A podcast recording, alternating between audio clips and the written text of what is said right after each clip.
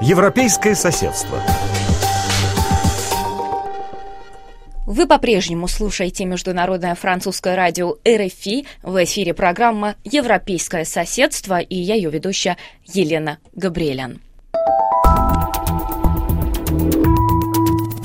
Десять лет назад Косово провозгласило независимость от Сербии. На севере, частично признанной республики, конфликт продолжается до сих пор. Война 99 -го года раскидала жителей города Косовска-Митровица по разные стороны реки Ибар.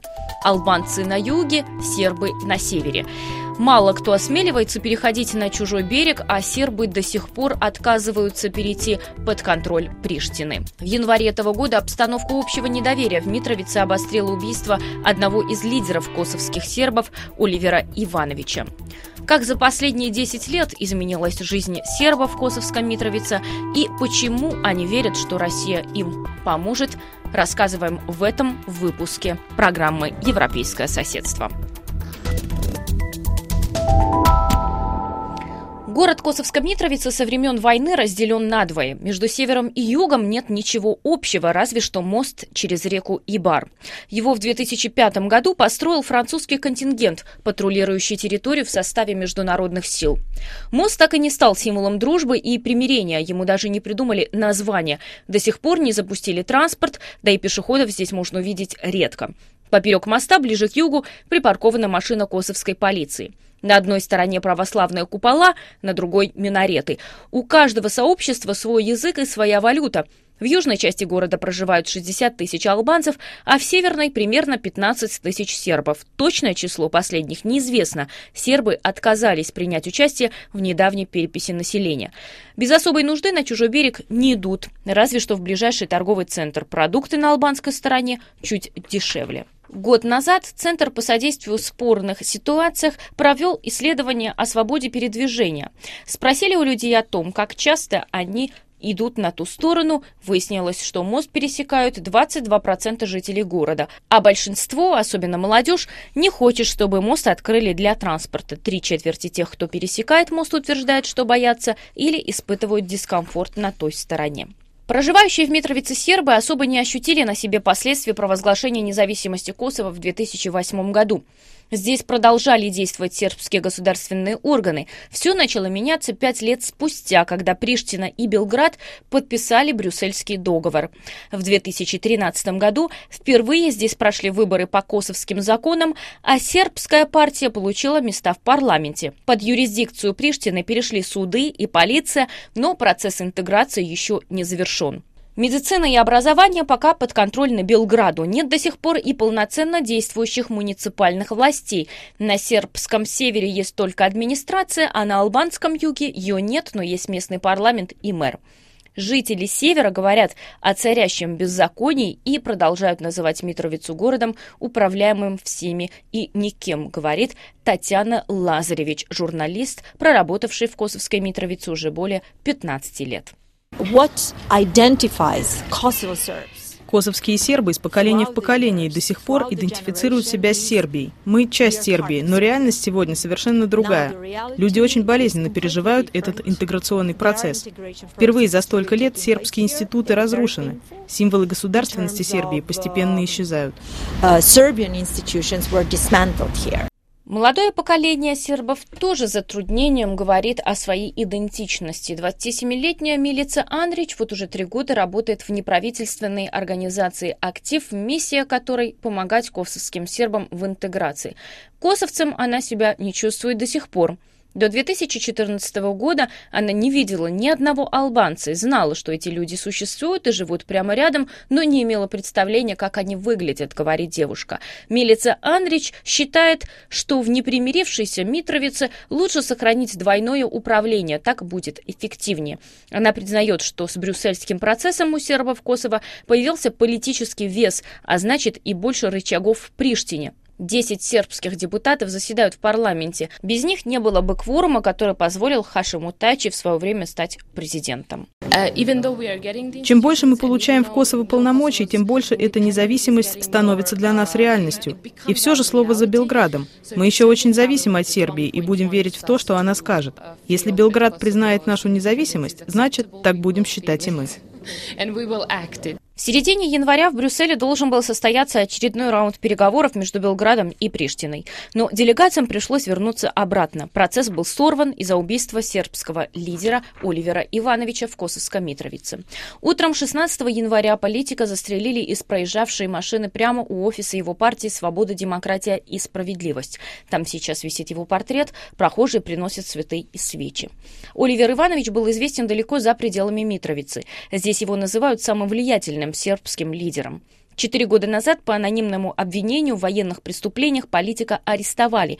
Его приговорили к девяти годам заключения, однако апелляционный суд отменил приговор, назначив новое расследование. После трех лет тюрьмы Иванович продолжал заниматься политикой. В октябре прошлого года принял участие в выборах мэра, но проиграл лидеру партии сербский список, который поддерживал официально Белград. Во время избирательной кампании сожгли его автомобиль. Милица Андрич говорит, что убийство Ивановича шокировало всех, но новость не удивила. Ему неоднократно угрожали, когда он принимал участие в выборах. Многие ему говорили, что он этим себя погубит, говорит сербский журналист Татьяна Лазаревич. Если бы не было разваленной системы институтов, этого бы не случилось. Мы больше всех страдаем от отсутствия демократии и защиты прав человека. Убийство Оливера – это парадигма косовской реальности.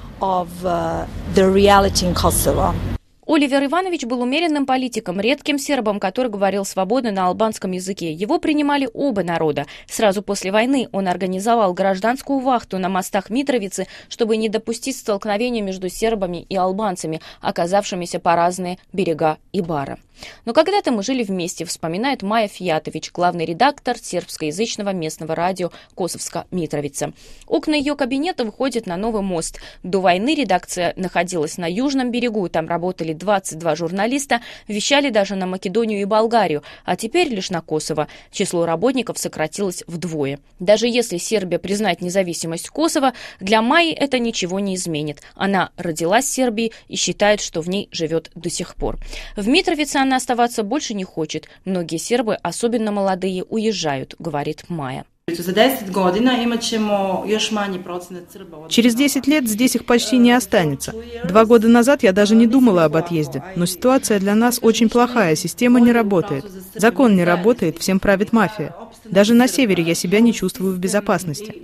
Дом, работа – вот ритм моей жизни. 24-летний студент медицинского факультета Стефан тоже хочет уехать, но не в родную Сербию, как Майя, а в Германию. Я никогда там не был, но знаю, что жизнь там лучше. Даже если здесь будет половина того, что есть в Германии, это уже хорошо. Тем не менее, Стефан верит, что сербам в Косово поможет не Берлин, а Москва. Друзья могут быть бедными, но они остаются друзьями, говорит студент. Стефан уверенно твердит, что именно российские солдаты помогали сербам во время Второй мировой войны победить гитлеровскую Германию, хотя до 1944 года советских войск в Югославии не было, и югославы никогда не считали себя обязанными СССР в победе. 56-летний адвокат Рады Утвич тоже по-своему трактует историю.